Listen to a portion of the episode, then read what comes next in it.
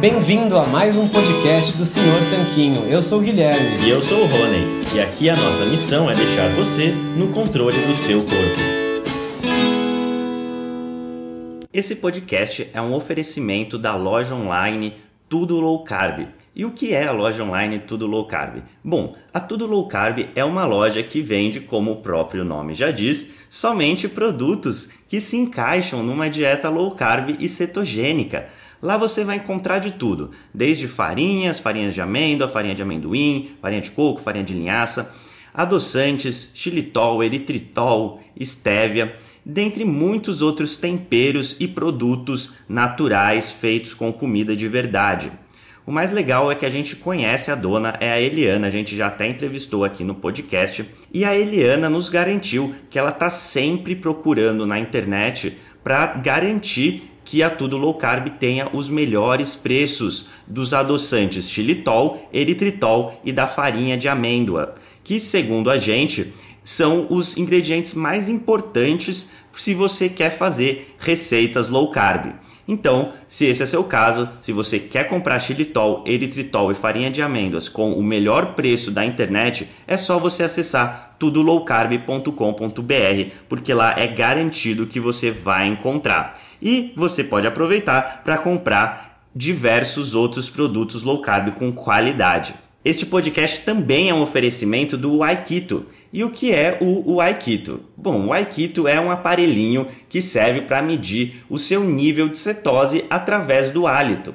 Bom, a gente achou muito interessante esse aparelho porque você pode saber o seu nível de cetose sem ter que furar o seu dedo ou fazer um exame de sangue para isso. É um aparelho realmente revolucionário no mercado e o mais legal é que ele é uma tecnologia 100% brasileira. O Iago, que foi o seu criador, entrou em contato com a gente e a gente achou super legal divulgar essa iniciativa. E é por isso que hoje o Aikito é um dos patrocinadores aqui do podcast. A gente recomenda que você conheça esse aparelho se a sua intenção é saber o seu nível de cetose. É só acessar o Aikito, que é u a i k e ele tem esse nome porque, além de ser brasileiro, ele é mineiro, então nada melhor que um trocadilho, o Aikito. Fala Tanquinho e Tanquinha, esse podcast está sendo oferecido a você por nós. Isso, por mim e pelo Rony e pelo nosso programa Guia Dieta Cetogênica. O Guia Dieta Cetogênica é um curso em vídeo com todas as informações passo a passo para você seguir uma dieta cetogênica de sucesso. E como bônus para você que escuta os nossos podcasts, a gente colocou dentro do programa na área de membros especial todos os nossos produtos já publicados até hoje. Então, são dezenas de livros de receitas, são centenas de receitas. Tem também o nosso livro de texto e teoria, né, das 120 dúvidas sobre alimentação saudável respondidas, que foi elogiado inclusive pelo Dr. Souto, pelo Rodrigo Bomeni, pelo Danilo Balu e por vários e vários convidados que já passaram pelo nosso podcast. E tem tabelas, infográficos, textos explicativos, resumos em PDF, um grupo secreto no Facebook e muito, muito mais. Então, convido você a conhecer o nosso programa Guia Dieta Cetogênica. O jeito mais fácil de fazer isso é acessando senhortanquinho.com GDC. Letra G de guia, D de dieta e C de cetogênica. senhortanquinho.com GDC. Você vai ter acesso ao programa completo e a gente vai amar te receber lá dentro da área de membros. Vamos para o episódio. Olá, Tanquinho! Olá, Tanquinha! Seja muito bem-vindo e bem-vinda a mais um episódio do nosso podcast. Dessa vez, recebemos novamente o Dr. Marcelo Denaro. A gente fez um outro podcast com ele, falamos bastante sobre exercício e jejum, e ele trouxe um belo apanhado da evidência científica. Vale a pena escutar aquele episódio. Tudo bem, Marcelo? Como é que você está? Tudo jóia. Boa tarde. Boa tarde, Guilherme. Boa tarde, Rony. É, por aqui tudo ótimo. Um pouco de um pouco de chuva demais aqui na minha cidade, mas o, a gente está sem luz e, e, com a internet falhando um pouco, pode ser que atrapalhe, mas espero que dê tudo certo. Por aqui está tudo ótimo e um prazer muito grande estar tá, tá de novo com vocês aí. Como eu disse no, no primeira, na minha primeira participação, é, sou um fã do programa e, e, e de vocês e para mim é uma honra participar. Maravilha, Marcelo. Para a gente também é um super prazer ter você com a gente. E para o pessoal ver que a gente se esforça mesmo da gravação, até sobre condições meio adversas, como falta de internet, mas a gente tenta fazer o melhor aqui para levar esse conhecimento para as pessoas. E hoje a gente queria falar justamente sobre as evidências científicas, porque a gente ouve muitas vezes as pessoas falando por aí, ah, mas tem estudo que comprova isso? Ah, mas onde que você pegou essa informação? A maioria das pessoas nunca foi formalmente apresentadas à ciência, e isso acaba gerando muitas confusões, até porque, via de regra, a mídia acaba não ajudando, com frases como uma hora o ovo faz bem, outra hora o ovo faz mal, aí faz bem de novo. E é sobre tudo isso que a gente vai falar hoje. Se você já se identificou com esse assunto, fica com a gente até o final. E vamos lá, vamos começar dando nomes aos bois. Marcelo, é, tem algo de errado para uma pessoa comum do dia a dia não saber nada de ciência ou metodologia científica? Quer dizer, como isso pode prejudicar ela ou se não tem nenhum problema? Uma pessoa comum, eu acho que, assim, aí a gente tem que dividir em duas pessoas, né? As curiosas e as não curiosas. Tem aquelas que realmente elas não têm curiosidade de, de entender em determinado, de determinado tema. Elas só querem é, saber de, de algo que seja, é, vamos dizer, a melhor evidência científica que é, é passado, né? E, e, assim poder seguir o que tem de melhor. E aqueles curiosos, que são leigos, mas são curiosos, esses eu acho que é, é interessante que eles, que eles corram atrás. Mas aí a pergunta é, então, é, para aquelas pessoas que não são curiosas, como elas vão saber que elas estão diante de evidência, já que a gente tem uma panaceia de, de, de coisas rodando por aí, né? E como você diz, uma hora algo faz bem, depois faz mal, depois faz de novo. E é, então, como, como saber? A dica que eu dou, pessoal, é que na verdade, assim, para quem não tem interesse em saber de ciência, você tem que de fato tentar ver se há alguém que você segue, ou em mídia social, ou algum ou, ou que tem algum amigo que, que saiba que entende muito do assunto e, e confiar no que aquela pessoa vai te dizer lógico que sempre com algum grau de desconfiança, eu acho que isso é, esse ceticismo ele é importante, mas para você que não quer estudar esse tema, eu acho que vale a pena que você é, pegue informações. Então, eu vou dar o exemplo daqui, desse podcast. Então, são pessoas que passam uma informação de extrema qualidade. Se você se identificar com isso, é, vale a pena que você siga, que você. É, as pulgas atrás da orelha que são colocadas aqui a respeito de do que a gente tem de, de ciência é, boa e ruim, que você tente levar. E, e, quando você lê uma matéria de jornal qualquer, que não saia dessas pessoas que você resolveu é, seguir porque confia, que você desconfie disso, né? Desconfie e fale assim, pô, será, será que essa, essas pessoas que eu confio já, já falaram alguma coisa a respeito? Né? E procurar. É, essa é a dica para quem realmente não tem interesse, e eu acho que tem diversos leigos que não têm interesse em ficar estudando sobre ciência. Agora, para aqueles que têm, aí a gente tem uma. Enfim, eu acho que hoje a coisa está muito divulgada, né? E uma série de, de pessoas, de nomes e de cursos e, é, enfim, de vídeos até em YouTube e outros canais em que a gente consegue aprender muito sobre ciência, sabe? Com certeza, Marcelo, com certeza tem bastantes canais, né? E até pelo excesso de informação é importante a gente saber filtrar para separar o que é real news e o que é fake news, né? O que é verdadeiro, o que é falso. E acho que justamente a pergunta que a gente quer fazer também, né, é quanto que uma pessoa leiga, mesmo curiosa, ela precisa saber para ter saúde, né? A gente sabe que tem muitos profissionais que escutam aqui o podcast e a gente vai falar um pouquinho sobre isso também, né? Vai aprofundar um pouquinho mais na questão da evidência científica daqui a pouquinho, mas a maior parte da audiência é de pessoas normais e elas, seguindo a gente já há um tempo, já percebem que tem graus e graus de evidência, mas quanto que elas precisam saber disso? Assim, como que elas podem começar a aprender também sobre isso? Quanto, basicamente? É, assim, é, é difícil porque muitas vezes as notícias que vêm de, de mídia, né, elas, elas não informam de onde eles tiraram aqueles, aquelas, aquelas manchetes que eles passam para a gente, né? E cada vez menos a gente, cada vez mais a gente lê menos, né? Então assim, hoje em dia você não lê nem a matéria inteira, você lê só a headline. Então é, é da onde eles tiraram aquilo, né? Então quanto que uma pessoa precisaria saber? Eu acho que o mínimo que ela precisaria saber é algo do tipo assim, olha, aquele estudo foi, foi, um, foi uma experiência, foi um experimento, ou aquele estudo foi um estudo que eles é, é, pegaram dados das pessoas apenas, ou fizeram questionários e fizeram um estudo em cima disso, porque isso é, na verdade, se a gente for, for pegar assim a base da ciência, isso é, isso é o que está lá na, na, na base, né? Quer dizer, você, se você tem um estudo associativo, se você tem um estudo onde você fez questionários e é, apenas é, seguiu pessoas ao longo do tempo, é, ou que você pegou doenças e retrospectivamente foi ver quem estava exposto a determinada, determinado fator ou não, isso é, são evidências, entre aspas, que só podem gerar hipótese, elas não podem gerar nenhuma relação de causa e de efeito. Uh, os estudos que podem ser geradores de causa e de efeito são aqueles que a gente chama de experimento.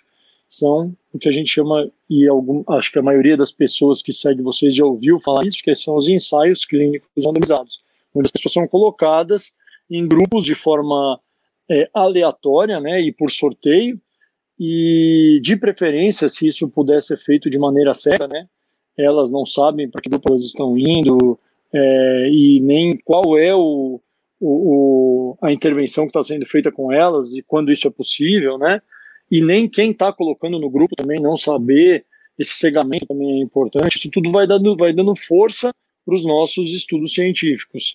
Mas quando você faz esse trabalho de randomização, isso já ajuda muito a dar uma confiança maior, uma confiabilidade maior para aquilo que vai sair de resultado daquele estudo.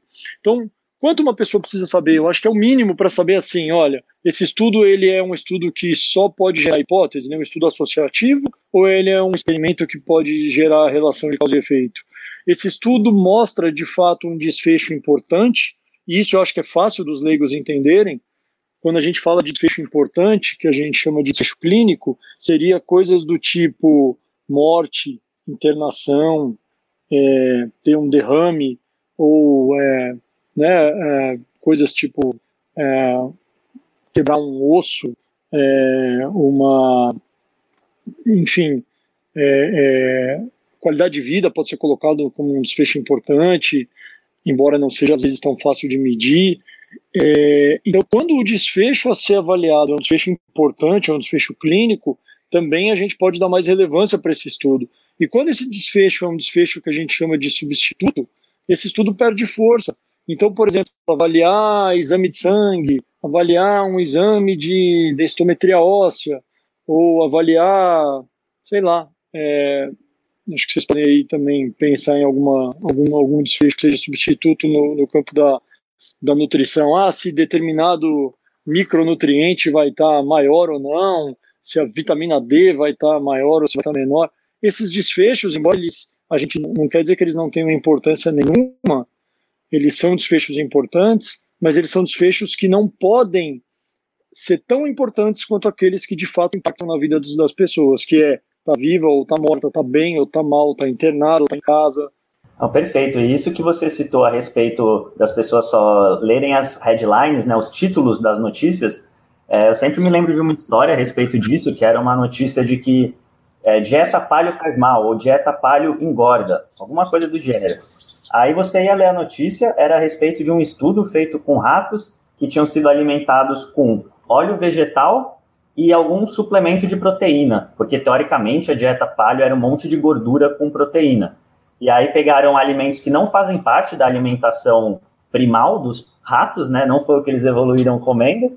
E fizeram esse estudo e os ratos ficaram mal, morreram, é, engordaram. Então, assim, lendo a notícia você já via que tinha alguma coisa de errado e, vendo o estudo mais ainda.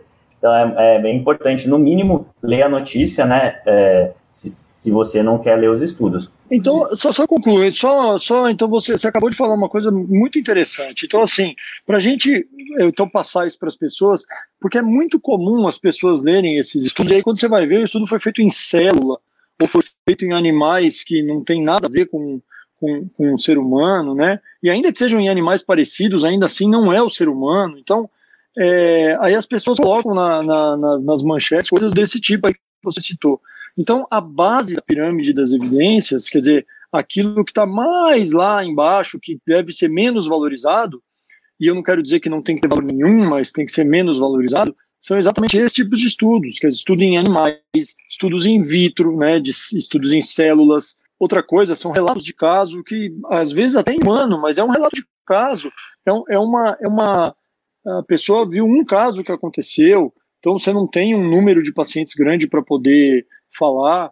É, e é lógico, se você está tá tratando de uma doença rara, isso às vezes pode até ser alguma coisa que vai te impactar, mas é, experiência de, de, de da, da, do, do, do, profissional, então quando ele fala alguma coisa da experiência dele, não que isso não tenha importância, mas é quase como contar um conto, né? Quase como um contador de história, né? Falando. Então, é, é muito importante a gente saber que aí é que está é, o que a gente deve dar menos relevância. Então, se a gente tem estudos melhores para falar do ovo, para que que eu, ou por exemplo, vamos, vamos falar aí da dieta paleo. Se a gente tem estudos melhores para falar da dieta paleo, onde já foi feito um experimento, randomizando pessoas, seguindo, onde a dieta foi controlada, e você viu os desfechos, e os desfechos eram importantes, era se a pessoa ganhou peso ou perdeu peso, que é um desfecho importante para muitas pessoas, ou se a pessoa é, teve menos desfechos ruins, assim, menos eventos cardiovasculares e coisas assim, por que, que eu vou usar um, um estudo que foi feito num ratinho da, com óleo de soja e é, não faz sentido você olhar para isso. Então, é, é, por que, que essas coisas dão manchete é que é, fica a interrogação no ar, né? Mas para as pessoas pensarem assim, se eles colocarem umas coisas dessa na, na, na, na não na manchete eles nunca vão colocar, mas na, na, no corpo do, do, da reportagem, você já desconfia e se eu fosse você até já parava de ler, porque não faz sentido. Excelente, Marcelo. Eu acho que colocando dessa maneira, falando assim em termos simples, né, explicando realmente que um rato comendo óleo de soja, etc, não é realmente um melhor modelo para testar como que é o ser humano comendo carne com salada, fica bastante óbvio para todo mundo. Porém, isso geralmente não está escancarado, né? Como você mesmo falou na questão da, das manchetes, da mídia, dessa divulgação. E eu queria até saber, por curiosidade mesmo, como que você aprendeu a investigar mais a fundo, a buscar as evidências mesmo? Sempre foi assim? Foi durante a sua formação como médico? É, como que é essa questão? Porque a gente vê também muitos profissionais mesmo que saem da faculdade sem ter essa noção exata da evidência científica. Então, eu queria que você contasse um pouco dessa, desse aprendizado, dessa parte também, para quem trabalha na área da saúde. Pois é, cara, eu falo que essa coisa de, de, de cair na, na, na dieta de baixo carboidrato, né, ela, ela foi, ela mudou minha vida em vários aspectos. Um deles foi esse, porque foi só eu já, eu já, bom, isso tem seis anos, então assim, eu já era formado, eu já tinha feito minha residência, eu já trabalhava há muito tempo, e até então eu acreditava que estudos, por exemplo, que a gente chama de revisões narrativas, né, que são a opinião do, de determinados é, é, autores, que aquilo era o que a gente tinha de melhor na ciência. Até eu aprender que, na verdade, a revisão narrativa era a visão desse cara e que as revisões sistemáticas, sim, é que poderiam ter um peso de evidência muito maior. Agora, eu só descobri isso tudo depois que eu comecei a fazer dieta low carb. Por quê? Porque quando eu comecei a estudar dieta, e aí eu caí no blog do Souto, como todos nós, né? É, e eu comecei a ver ele falando a respeito de, de evidências e de. Porque evidência todo mundo fala na medicina, né? Parece que é um, é um termo que ficou até meio é, eu diria que ele ficou meio chulo já, porque as pessoas falam como se, assim, ah, não tem evidência, mas a verdade é que ninguém, poucas pessoas, de fato, sabem o que, que é ter evidência ou não ter evidência. E aí eu também falava, eu sempre achava dessa maneira, até que eu comecei a estudar sobre dieta e comecei a ver o que, que era de fato isso. Só que ao invés de parar ali, isso me interessou muito. Eu falei, pô, eu quero levar para o meu para minha área de estudo de medicina. E aqui em Belo Horizonte, por sorte, a gente tem um grupo muito legal que chama Mais Evidências, de uma turma muito boa. E eles estavam fazendo um curso, eu caí nesse curso. Eles deram uma provinha no dia desse curso, eu lembro direitinho, cara, era dia do meu aniversário. Eu fui fazer a provinha, eu cheguei, e a provinha era, era só a primeira a introdução do curso para ver o quanto que as pessoas que estavam ali sabiam de medicina baseada em evidência. Eu vou falar, eu não soube responder nem a primeira pergunta, nada, nada, ficou tudo em branco, eu não sabia nada do que, do que eles perguntavam ali. Aí eu cheguei em casa e falei para minha esposa, falei, Marina, olha aqui, nada, não consigo, eu não consigo responder o que está escrito aqui. Você vê o tanto que isso é falho na nossa, na nossa formação como médico. Isso não foi dito para mim nada dessas coisas, desfecho clínico, desfecho substituto, estudo associativo isso não gera causa e efeito, é, falar com clareza essa pirâmide das evidências, é, enfim, ensinar a gente que materiais e métodos é o lugar onde você tem que ler primeiro no estudo para depois que, lógico, você conclui que aquele estudo deve ser lido, a primeira coisa que você vai ler é material e método para saber se aquilo presta ou não. É, aqui nunca foi me falado na faculdade. E aí, quando eu fiz a provinha, quer dizer, que eu não fiz a provinha, e aí eu comecei a participar do curso, eu falei, nossa, isso aqui é um outro mundo que está se abrindo. E, e aí eu me aprofundei, e aí fiz mais cursos deles, é, sou muito amigo do Neto, e o Neto é um cara que também já, já vem estudando isso há pelo menos aí uns 14, 15 anos. Quando eu comecei a estudar, ele já tinha aí bem os seus oito anos de estudo, batendo muito cabeça, né, porque era muito sozinho, até então o, não tinha mais evidências por aqui dando cursos, e aí começamos a fazer cursos juntos e aprendendo muito com ele também, e aprendendo muito com essas pessoas que falam por aí, não só aqui no Brasil, lá fora, é, e a maioria delas ligadas à nutrição, por incrível que pareça. Foi assim que eu aprendi, cara, e foi assim que eu fui me que isso me chamou demais a minha atenção e que eu levei isso para minha área de atuação na, na, medicina, que é a ortopedia. Perfeito, Marcelo, é muito legal ver que você aprendeu. Realmente foi depois, né? Depois de um tempo que você já estava uh, é, formado como médico, já estava atendendo que você foi descobrir mais a fundo sobre essa questão das evidências. E legal ter citado o Dr. José Neto também, que já participou de dois episódios aqui com a gente. Realmente foram entrevistas incríveis, Dr. José Neto manja demais. É, então, agora que a gente já falou um pouco de ensaio, já começou a pisar um pouquinho nesse campo de evidências científicas, é, a gente queria uma enumeração, assim, né, que você citasse as principais é, tipos de evidências que as pessoas vão encontrar por aí e quais os graus dessas evidências. É, quais são os estudos mais comuns a gente ver e quais são esses graus de evidências, quais são mais confiáveis, quais menos? Então, como a gente falou, é, é, esses estudos in vitro ou em animais ou, ou experiência de determinado profissional, relato de caso, isso é a base do que, do que a gente tem de evidência. Não pode ser deixado de lado mas é, é algo bem, bem rudimentar. No meio da pirâmide, a gente tem esses estudos que a gente chama de associativos. Esses estudos, eles são talvez o que a gente mais encontre por aí. Por quê? Porque é mais fácil de fazer. Você não precisa. Então, é, a gente tem dois tipos de estudo, né? O estudo que ele é prospectivo e o estudo que ele é retrospectivo. Os estudos retrospectivos, que normalmente a gente chama de caso controle, é, para as pessoas entenderem, assim, você parte da doença, então uma pessoa que tem câncer de pulmão, você vai lá olhar e ela tem câncer de pulmão, e aí você vai olhar para trás e ver qual que foi a exposição dessas pessoas ao cigarro, por exemplo, né, para desenvolver câncer de pulmão. Só que esse estudo é, é um estudo onde você está olhando para trás, ele é retrospectivo. Ou você pode fazer um estudo que a gente chama de prospectivo, normalmente o que a gente chama é, de prospectivo são os, os estudos de coorte.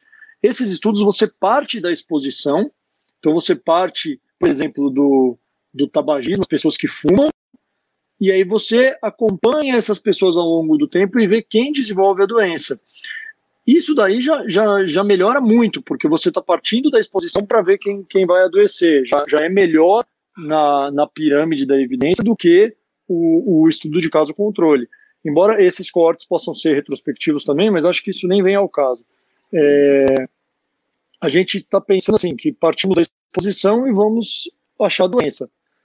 É, entretanto, todos esses dois tipos de estudo que eu citei, eles estão no meio da pirâmide. Por quê? Porque eles não podem ser geradores de, de causa e efeito só de hipótese. Eles não podem ser é, é, é não podem dar é, sem, é, nenhum tipo de causalidade, né? A relação de causalidade. Eles só podem ser gerador de hipóteses. Por quê? Porque você não pegou os grupos e dividiu de maneira a, a botar grupos iguais. Então, assim, vamos pegar um exemplo clássico, que é a carne vermelha. Os estudos que tem falando que carne vermelha, por exemplo, está associado a câncer, e de fato está, nos estudos associativos, onde que, onde que parece que eles pecam nisso? Porque você pega pessoas que comem carne e segue ao longo do tempo. E aí você vai ver quem desenvolve câncer ou não. E aí você pega pessoas que não comem carne e vai ver se essas pessoas desenvolvem câncer ou não. Só que quando você faz isso, você às vezes deixa passar o que a gente chama de variáveis né, ou fatores de confusão. Por exemplo, no caso da carne, a gente tem é, um fator muito, muito é, grande de confusão, que é hábito de vida. Então, por exemplo, as pessoas que normalmente comem carne num mundo como esse, onde é, a, a, o, o, que se, o que se vê por aí mandar as pessoas comerem cada vez menos carne, é, o que a gente vê é que as pessoas que comem carne são aquelas mesmas que fumam, são aquelas mesmas que bebem e não estão muito preocupadas com isso. Então essas pessoas tendem a ser ter, ter mais sobrepeso, ter mais doenças tipo diabetes ou outras doenças ligadas à síndrome metabólica, ter mais hipertensão, é, ter mais, elas são, elas são, elas não ligam para a saúde, porque afinal de contas elas comem carne, elas fazem aquilo que é, o, o, o meio manda não fazer. Então elas, elas não ligam para a saúde. E aí elas morrem mais mesmo. Mas será que elas morrem mais porque elas comem carne? Então, por isso é que você não pode gerar hipótese a partir disso. Isso só pode ser gerador de. Não pode gerar. Não pode falar em relação de causa e efeito. Isso só pode ser gerador de hipótese. E aí você pega isso, então, ah, então beleza, eu tenho uma hipótese de que comer carne causa câncer. Então, nós vamos pegar dois grupos de pessoas onde nós vamos estar igualmente divididos entre brancos e negros, mulheres e homens, obesos e magros, fumantes e não fumantes.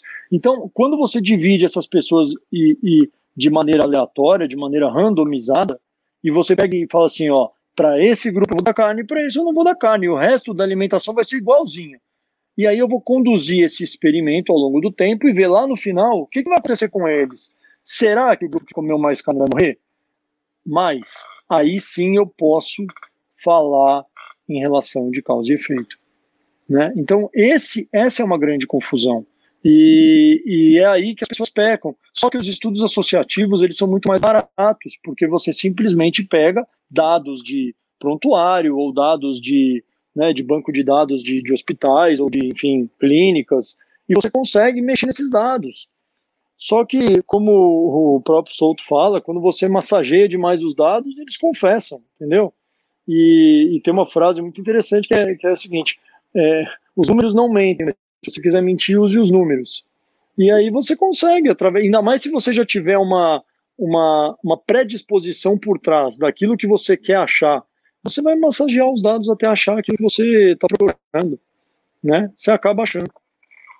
Então esse é o grande problema. E os ensaios clínicos randomizados, esses que são a, a, a ponta da evidência, aquilo que é mais importante, de maior robustez científica, é de, eles são difíceis de fazer, porque demanda muito mais trabalho, demanda muito mais dinheiro, é, é, muito mais difícil. E essas pessoas que fazem trabalhos científicos, elas precisam publicar, porque é, tem uma máxima em inglês que fala public or perish. Se as universidades não publicam, elas vão é, é elas vão perecer, né? Elas, elas precisam até para ganhar fundos e para ganhar status, elas precisam publicar e aí acaba se publicando uma série de coisas que não tem o menor sentido, mas que são aquelas que são mais fáceis de você conseguir é, é, publicar, porque são mais baratas ou mais fáceis de fazer. Excelente, Marcelo. Acho que ficou um bela, uma bela introdução para quem quer aprender justamente como olhar né, o estudo, quais são os, os graus de evidência, os diferentes tipos de estudo. E você mencionou a parte de ler justamente sobre os métodos, né?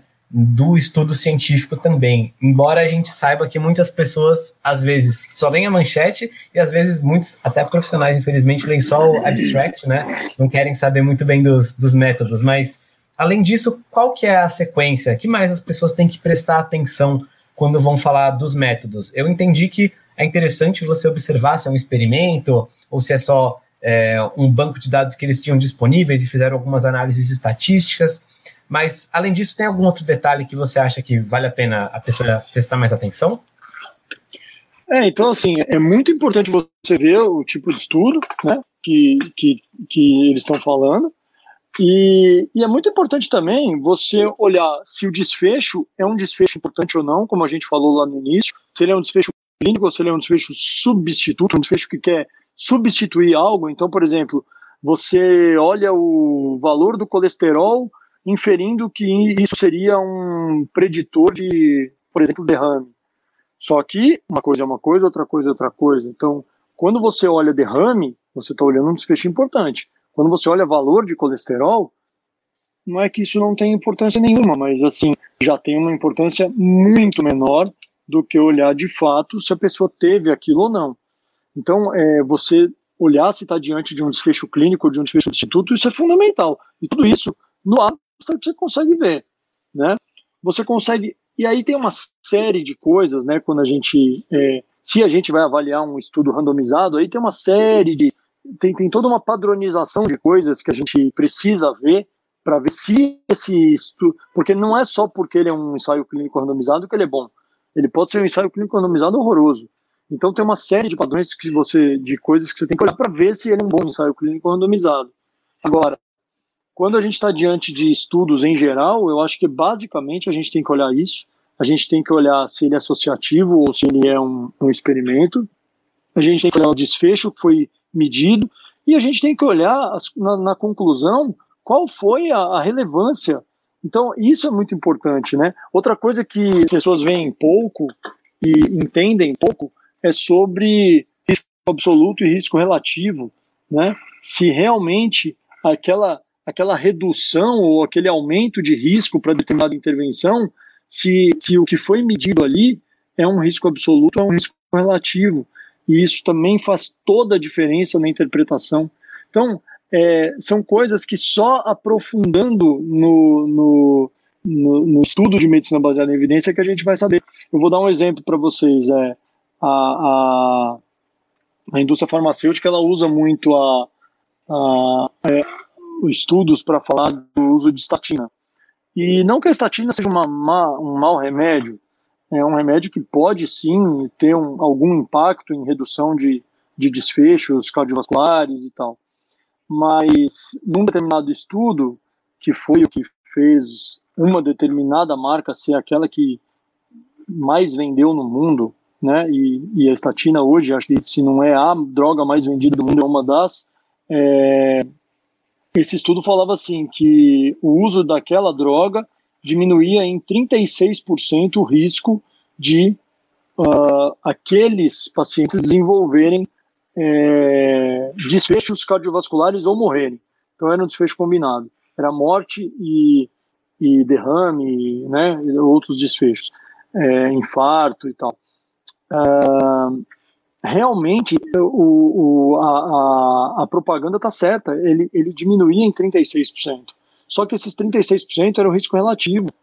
Na verdade, o risco absoluto, o número de pessoas realmente que foi impactada com aquilo, com ou sem a droga, e esse estudo é, era, um, era um ensaio clínico randomizado, foi dado statina para um grupo e, e placebo para outro, e é, esse estudo, ele mostrava que o risco absoluto era de da ordem de 3% e caía para perto de 2%, de 2% com, com o uso da droga. Ou seja, o risco absoluto era de 1, era 3 menos 2. Só que falava-se 36%, porque relativo, o risco relativo era realmente 36%. Porque 1, né, de cair de 3 para 2, você diminuiu em 33% a, a, a, o risco daquela coisa. Então você vê que são várias pegadinhas e, e infelizmente é, essas pegadinhas são muito usadas, né? Se a gente não sabe interpretar, a gente cai nessas, né? Saber a magnitude do efeito, se esse efeito é grande ou ruim é, ou pequeno. Muitas vezes as pessoas usam muito o que a gente chama de valor de referência, que é o tal do P menor do que 0,05. Ok, isso é importante, significa que você tem 5% de chance só daquilo não acontecer ao acaso, mas hoje existe uma, uma interpretação do que a gente chama de intervalo de confiança, que é muito mais importante do que você ver o, se o P é só menor do que 0,05, porque não adianta só você ver se isso, se determinado, é, determinada intervenção, se ela tem apenas é, significância estatística. A gente tem que ver se ela tem relevância estatística, porque às vezes ela é, vamos, eu vou botar para vocês aqui um exemplo. Às vezes ela, a gente está avaliando dor, e aí você vê que usar determinada medicação é, ou um condroprotetor, um remédio aí que protege cartilagem, vai diminuir a dor nas pessoas com um P menor que 0,05. Então teve relevância estatística. Beleza. Mas quando você vai olhar qual foi a, a diminuição, ela foi da ordem de 4 pontos numa escala 0 a 100. Aí você fala, qual é a relevância que isso tem? Então, embora tenha significância estatística, não tem relevância estatística nenhuma. E as pessoas não sabem interpretar isso, elas só veem se o P é menor do que 0,05. Né? É, então, são tantos detalhes que só, só realmente se interessando pelo tema, e aí eu acho que, infelizmente, os leigos eles vão ter que seguir pessoas é, ou, ou, se interessar muito e sair estudando igual louco, ou seguir pessoas que falam disso e, e que eles realmente confiem, e os profissionais de saúde têm que se inteirar disso, porque senão é, a gente vai ver o que a gente tem visto aí. É essa. Uh, né? Uh, cada um fala o que quer e essas manchetes malucas e, e como o que vende hoje é clique, né? A gente pode botar o que quiser, que as pessoas lendo é o que importa. Com certeza, Marcela. Inclusive, um exemplo clássico nessa linha mesmo das estatinas, né, relacionadas ao colesterol, é que muita gente busca baixar o colesterol a todo custo, né? Seja cortando gorduras da comida, seja aumentando o consumo de grãos, é, que são duas coisas, duas medidas bem padrões atualmente para baixar o colesterol. E aí, quando você vai ver baixar esse colesterol no final das contas, não reduz o número de mortes das pessoas, né? Muitas vezes é, às vezes até aumenta, dependendo de outras questões da saúde e da vida dessa pessoa. E é justamente, eu acho que essa confusão que às vezes surge na cabeça das pessoas de cada hora ter um novo estudo que prova uma coisa ou que outra, ou que é, prova que, como nosso exemplo clássico, né, que o ovo faz bem, que o ovo faz mal, que gordura fazia mal, agora a gordura faz bem. E como você falou, massageando os dados, é, você consegue basicamente encontrar tudo e dependendo do quão bem feito ou mal feito é um estudo, você consegue encontrar de tudo mesmo. Eu até me lembro de um estudo que saiu, é, um estudo na, da Itália, nem me lembro direito, faz muito tempo por isso, que falava que massas eram ótimo para emagrecer. Então, é uma prova dá para se encontrar tudo. Então, como que a pessoa normal do dia a dia, né, que é, não quer se aprofundar muito nesse assunto, está ouvindo esse episódio para saber um pouquinho mais, só para tentar se proteger é, de absurdos e proteger um pouquinho da saúde, pode fazer assim para discernir um pouquinho e é, ter algum norte, digamos assim. É, eu acho que em linhas gerais a gente não deve acreditar em, em, em manchetes de de, de, de, de, mídia, né? Enfim, essa mídia que não é uma mídia técnica, que é uma mídia simplesmente para vender clique, eu acho que você, ali o que sai dali, sinceramente, não dá para a gente ter muita. É, até porque eles não vão nem falar de onde eles tiraram o estudo. Muitas vezes, para você conseguir achar o estudo de onde eles tiraram aquilo é difícil, porque eles não informam nem no. nem no, no, no, no nas, nas, nas, nas, nas pequenas letrinhas que ficam embaixo ali, eles não falam de onde que saiu o estudo. Então, é, para quem é leigo, é difícil realmente. Você tem, eu acho que você tem que seguir pessoas que, que falam do tema, que você acredite, que você realmente já tenha visto ela, ela falar e que você de repente seguiu coisas que ela falou e que aquilo foi extremamente impactante na sua vida é muito difícil para um leigo. Eu, eu, eu concordo que não é fácil, mas eu acho que tem muito a ver com, com o fato de você é, ter um, um, ceticismo, assim, não sai acreditando em tudo que falam, não, e nem no que a gente fala, né? De repente, o que a gente fala tem que ser colocado à prova também. E, e as pessoas olhar e falar assim, será que isso que ele está falando faz sentido? Né? E vai olhar outras pessoas que você confia para ver se falam coisas mais ou menos semelhantes aos que tem aqui nesse podcast, é, ou que tem no canal de vocês, ou no meu, ou no de outras pessoas que, que falam é, é, que a gente se alinha muito né, com o pensamento. Porque a gente também é infalível e, e as pessoas não conhecem a gente, eu acho que elas têm que ter um ceticismo com relação a tudo e todos, inclusive com relação a gente. E aí elas se protegem um pouco. Ah, com certeza, isso é uma coisa que a gente sempre gosta de falar, que o que a gente fala aqui é para as pessoas irem atrás da informação, né, é, terem algum norte para buscar informações é, e desconfiarem, né, a gente quer pôr aquela pulga atrás da orelha das pessoas mesmo para elas irem se informar ainda mais. E nesse ponto, tem muita gente que às vezes começa a querer saber um pouquinho mais de evidências e tudo mais, e aí começa a querer estudo para tudo. Por exemplo, né, uma questão clássica da low carb é as pessoas querendo que você prove que a aveia é, não ajuda a emagrecer, ou que a aveia não é o superalimento que elas sempre acreditaram. Então também tem esse outro lado da moeda, digamos assim, né, de que às vezes as pessoas uh, quando elas querem defender um, um, algum ponto assim, é, ou têm uma mínima noção a respeito de estudos e tal, começam a querer estudos até pro, porque não precisaria, né? Que no caso, é, o estudo que precisaria ser bem feito é para mostrar que a aveia é um ótimo alimento. Não o contrário, né? Até pelo fator aí da evidência do tempo na nossa evolução. O que, que você é, poderia comentar sobre isso? É, é difícil, né? E assim, primeiro as pessoas têm que saber que fazer estudo científico de fato não é uma coisa fácil. Então, existem limitações na ciência. A gente está vendo agora, nesse período de, de coronavírus, o, o tamanho da, das limitações que a gente encontra, né? E, e como isso gera é, diversas dúvidas. Mas, então, o primeiro ponto é que é, é difícil realmente.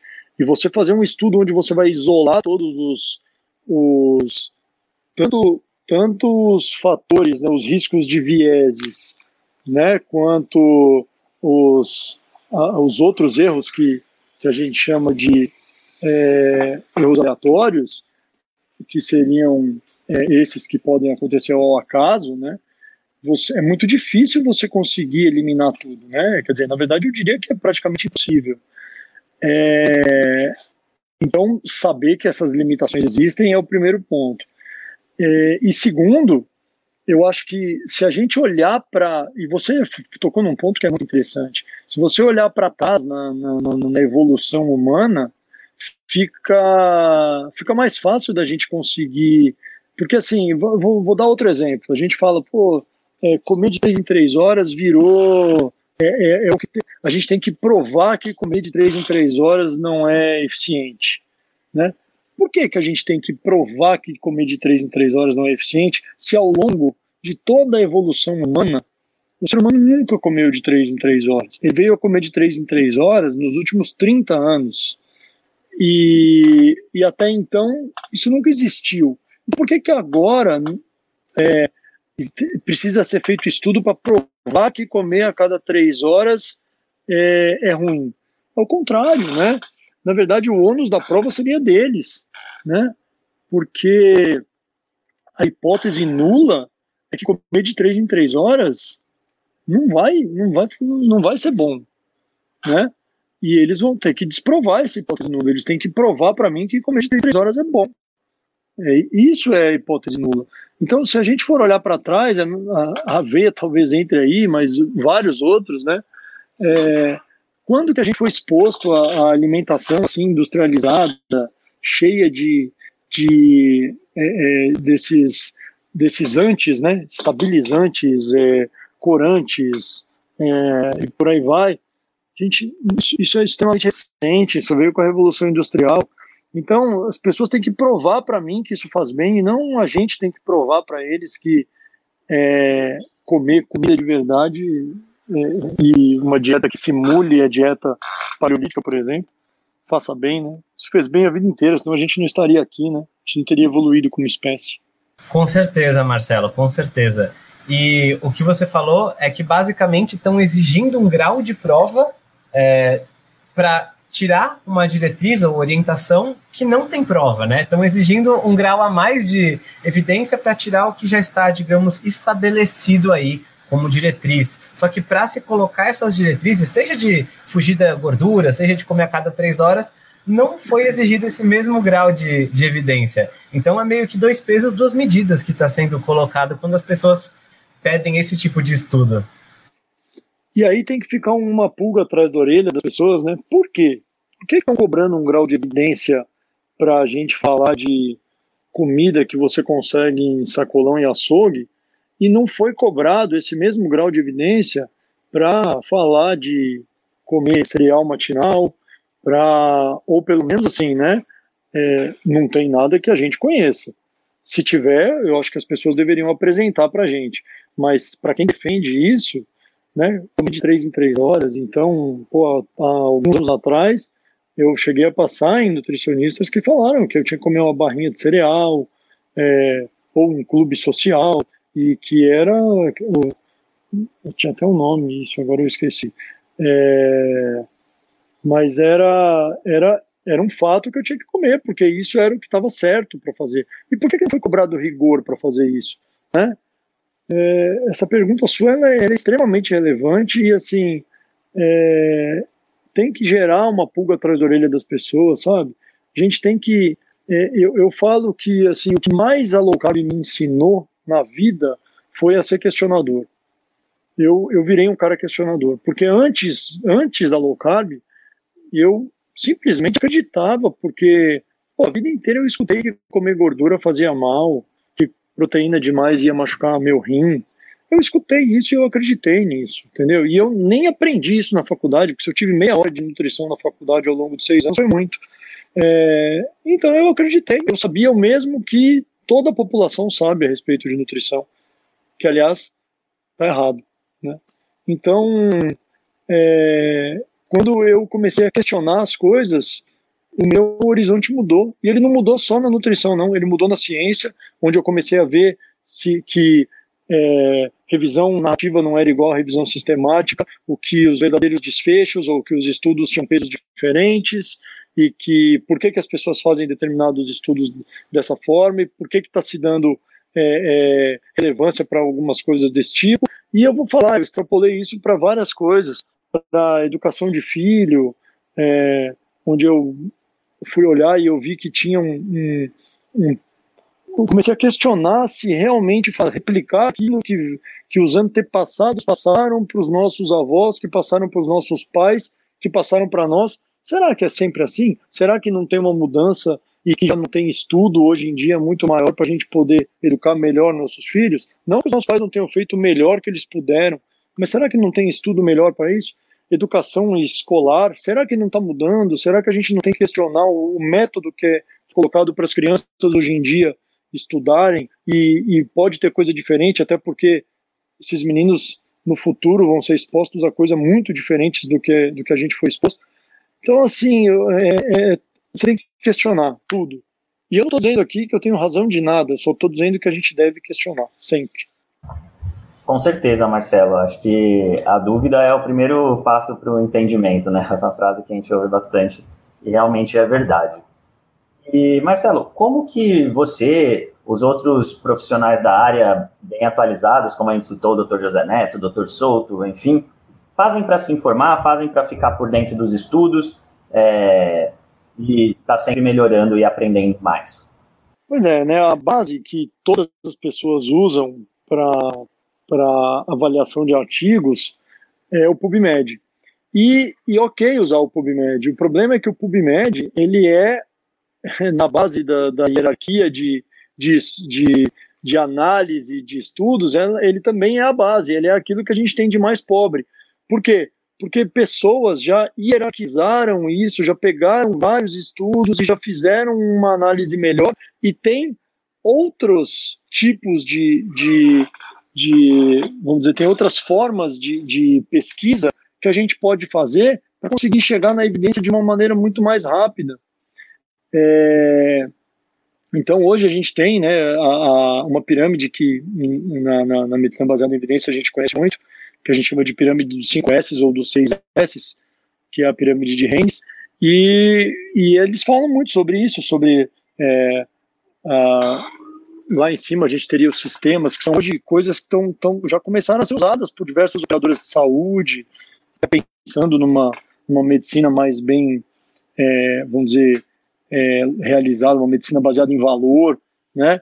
Então eles usam esses sistemas, mas também a gente pode usar diversas outras fontes de evidência. Então eu, por exemplo, a gente tinha aí a, o Dynamed, que era uma compilação de diversos, diversas das melhores evidências disponíveis a respeito de cada assunto, mas isso era de graça para o povo brasileiro de tanto que ninguém usava e ninguém fazia nem conhecimento do que era, ele foi retirado, porque também não faz sentido, né? Embora eu acho que a gente deveria brigar muito para retomar isso, porque é fantástico.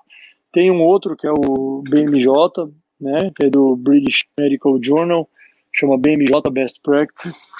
É, então a gente tem essas fontes de, de evidência que, que dão para a gente um compilado do que tem de melhor. Para que, que eu vou cair lá no PubMed e começar a fazer busca por nome, se eu posso chegar lá no topo da evidência e já pegar, muitas vezes o melhor estudo vai estar tá lá, e aí se eu quiser destrinchar aquele estudo, eu destrincho. É, né?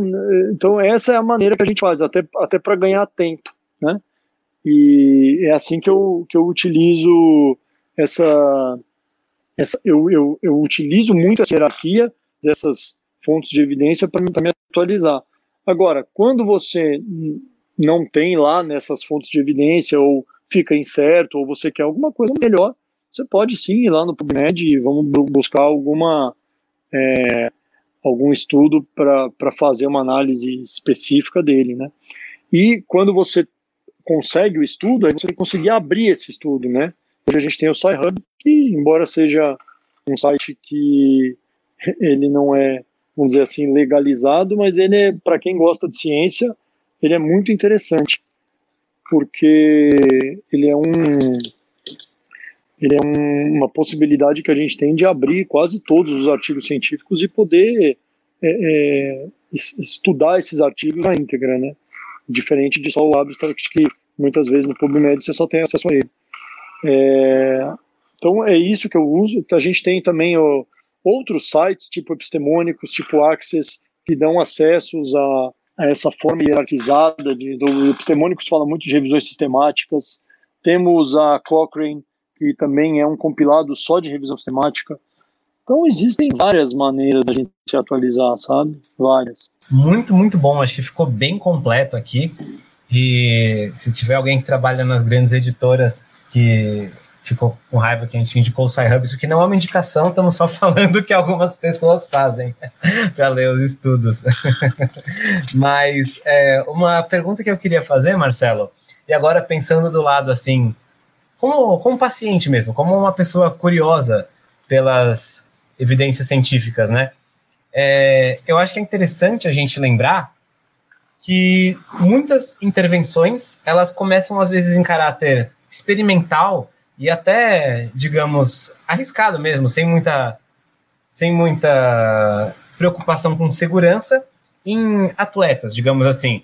É, as próprias questões de hormônios ou substâncias para melhorar a performance esportiva muitas vezes são feitas em atletas de elite muito antes de chegar ao a atletas entusiastas, amadores de alto nível, e depois isso muitas vezes vai ser é, testado, validado para chegar na forma de um suplemento ou medicamento para o público em geral, digamos assim. Esse é um caminho que a gente vê acontecendo muitas vezes com intervenções cujo objetivo geralmente é melhorar performance esportiva ou algum marcador de saúde específico que é útil para um esporte, seja concentração de, de, a capacidade de transporte de oxigênio no sangue ou qualquer coisa do tipo, né? Ganhos de força, etc. E quando a gente é, nós estamos interessados em resolver um problema, mas a gente vê que tem algum grau de evidência para medicamentos ou intervenções desse tipo, quando que é a hora de a gente avaliar? Na verdade, não é bem isso. Como a gente faz para avaliar a relação de risco e retorno entre intervenções, digamos assim, quando elas estão começando a ser testadas? Pois é, isso é muito importante, cara, isso que você está falando, porque assim, a gente como sociedade, a gente como, e até como profissional de saúde, principalmente, aí é uma coisa que é muito importante que as pessoas coloquem a mão na consciência, a gente está muito é, é, acostumado, e isso eu acho que tem a ver um pouco com, com a mente humana, a supervalorizar o benefício e subvalorizar o risco, o dano. Né? E isso é muito perigoso, porque uh, aí a gente entra em dois pontos. O primeiro é esse, né, e a gente vai falar um pouco disso, e o segundo é que as pessoas muitas vezes elas ficam atraídas pelo, pela pílula mágica, né? E aí você dá uma pílula mágica, diminui o esforço dela de fazer qualquer coisa. E o profissional de saúde muitas vezes fica atraído pela pílula mágica, quer seja sob a forma de, de medicamento ou de suplemento, ou quer seja sob a forma de procedimento, ele também fica atraído. E, e, isso é um grande problema dessa medicina que paga por procedimento, porque a gente é, a gente é pago para fazer coisas, né? A gente recebe para agir. Então isso é um problema. Na medida que você é pago para agir, primeiro, se você tiver um atendimento mais rápido e só estiver prescrevendo coisas, esse paciente vai sair dali feliz porque foi medicado ou porque alguma coisa foi feita por ele. Agora, é, como diz o, o médico baiano, o Luiz Carlos Correia, ele, ele fala uma frase que eu acho muito legal, que fazer alguma coisa pelo seu paciente não necessariamente significa fazer alguma coisa com o seu paciente, né? E o problema é que essa medicina baseada em fazer, essa medicina baseada em, em, em, procedimento, ela, ela acaba levando a gente a isso, né? A, os profissionais eles são muito estimulados a fazer e o paciente acaba achando que é bom que algo seja feito por ele, né? E aí a gente cai muito nisso. Só que aí vem o segundo ponto que a gente falou lá no início é, da, da resposta. Quando você dá algum medicamento ou algum suplemento ou faz algum procedimento, é, existem duas siglas que são muito importantes para a gente avaliar, e aí tem um site para isso também. Infelizmente, esse site não consegue ver todas as coisas, mas, mas ele vê várias, que a gente chama de NNT. O que é NNT? NNT é o número necessário para tratar. Você precisa saber quantas pessoas você precisa é, esse NT ele dá, ele dá para a gente a, possibilidade de explicar para o paciente de uma maneira muito mais fácil. Então, eu vou dar uma droga. Vamos, vamos de novo falar de uma estatina. Né? Quantas pessoas eu preciso tratar com estatina para que uma se beneficie? Então, isso é o, o, a definição de NNT. Tá? E quando você coloca assim números, porque as pessoas, quando elas tomam um determinado remédio ou um suplemento, elas acham que aquilo está protegendo elas. O problema é que a chance daquilo não proteger é muito maior do que a de proteger, independente do remédio. Independente do remédio. Exceto os antibióticos, que são remédios que de fato tratam doenças, e aí sim você. E, e lógico, quando você tem infecções, né? Quando a gente tem algum desfecho, que é um desfecho que é ele acontece naquele momento, é um desfecho que ele é presente, ele não é futuro, aí sim você pode falar de coisas com um impacto maior.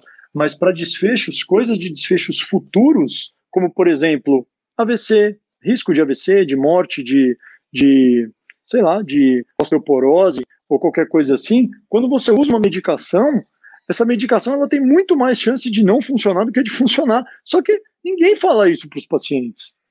E o NNT ele mostra isso. Quantas pessoas você precisa tratar para beneficiar uma? E aí tem outra sigla, que a gente chama de NNH, que é o número necessário para provocar dano, né? Ou, ou number needed, uh, needed to harm, em inglês.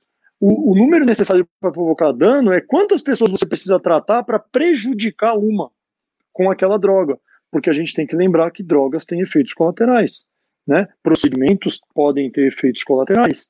Então, quando você é, explica isso para o seu paciente dessa maneira, fica muito mais fácil dele entender se vale a pena para ele, e aí eu acho que tem que usar essa individualidade, porque às vezes o Rony e o Guilherme acham, ou o Rony acha uma coisa, é, que aquela droga para ele, naquele, naquela proporção que foi dita, ela é válida, O Guilherme acho que não.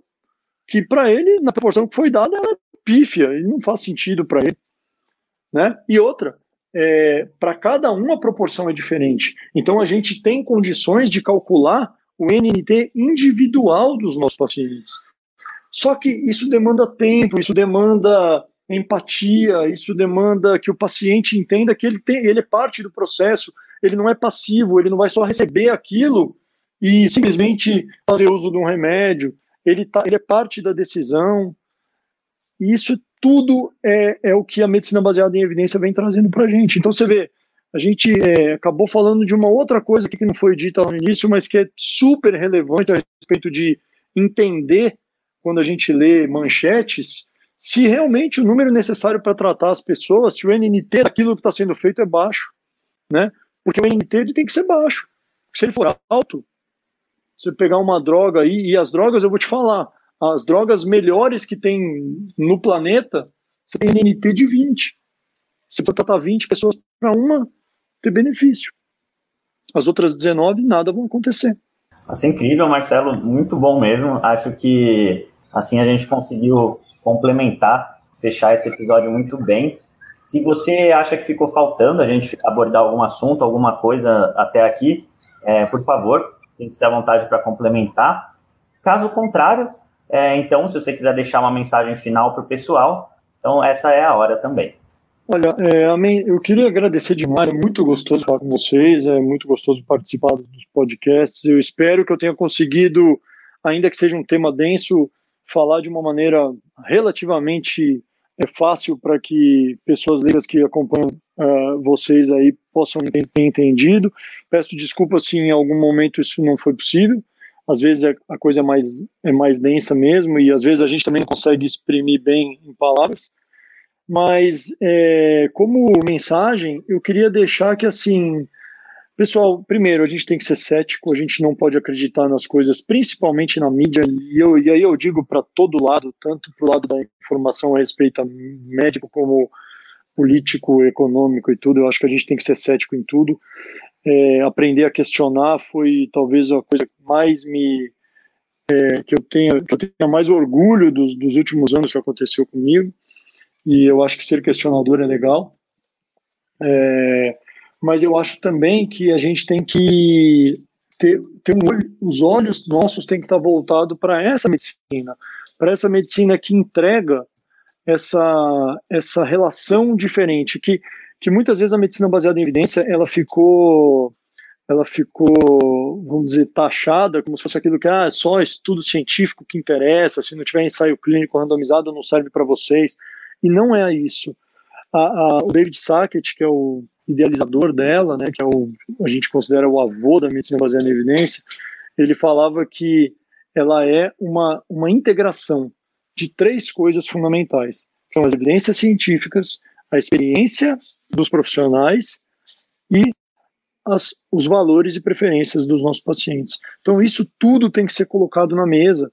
É, essa medicina que a gente quer entregar hoje, essa, não só medicina, essa, sei lá, odontologia, fisioterapia, educação física, é, nutrição, qualquer área que esteja relacionada à saúde, que a gente quer entregar para o nosso paciente, é, tem que ser focado nele, no paciente, e não na gente. E, e ele tem que entender o que, que é, quais são as, as verdadeiras é, possibilidades de determinadas intervenções, se aquilo para ele é bom ou é ruim, se o que, que tem de fato a respeito de, de determinados assuntos, olha, o que, que a gente tem de melhor a respeito disso, então o ovo é, é realmente ruim? Por que, que o ovo então pode ser bom?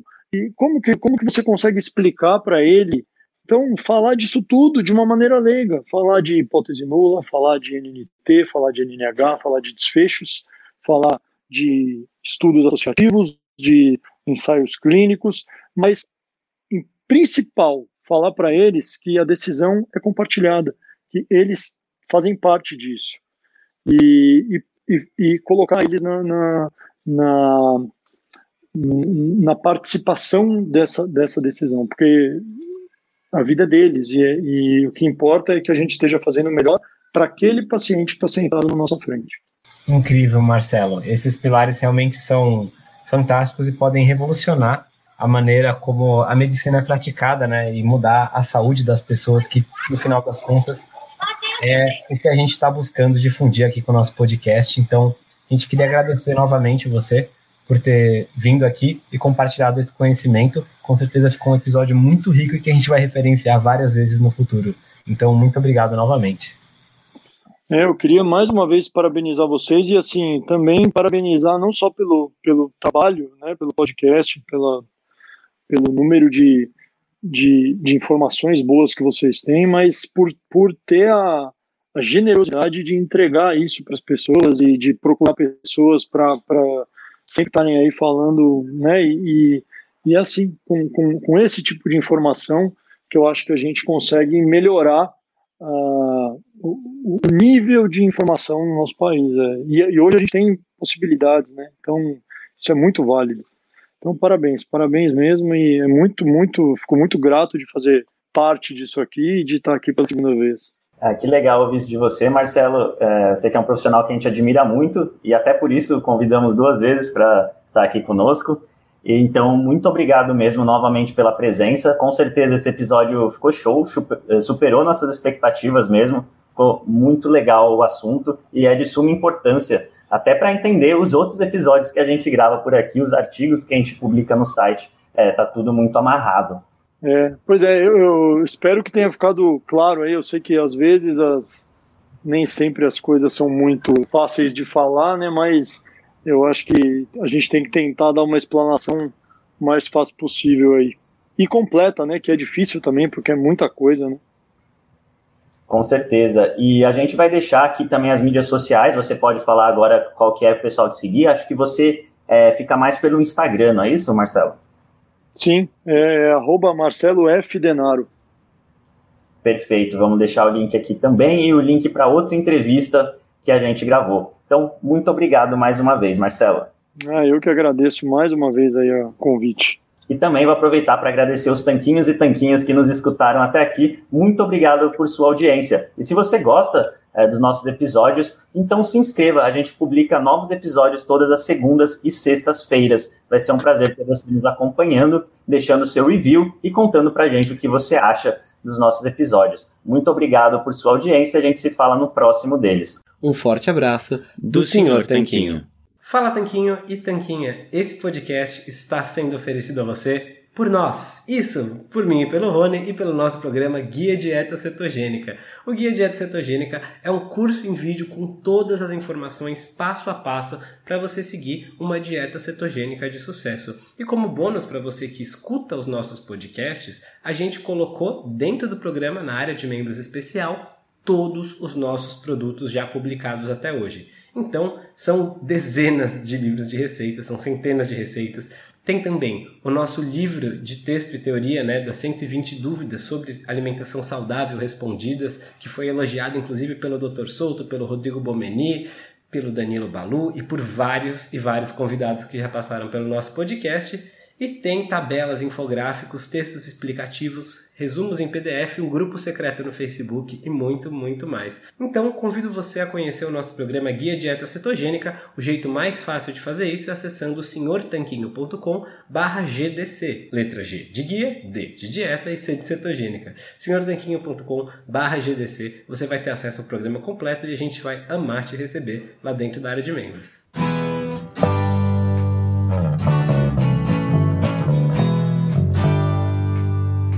Você acabou de ouvir mais um episódio do podcast do Senhor Tanquinho. Não deixe de se inscrever para não perder nenhum episódio com os maiores especialistas para a sua saúde.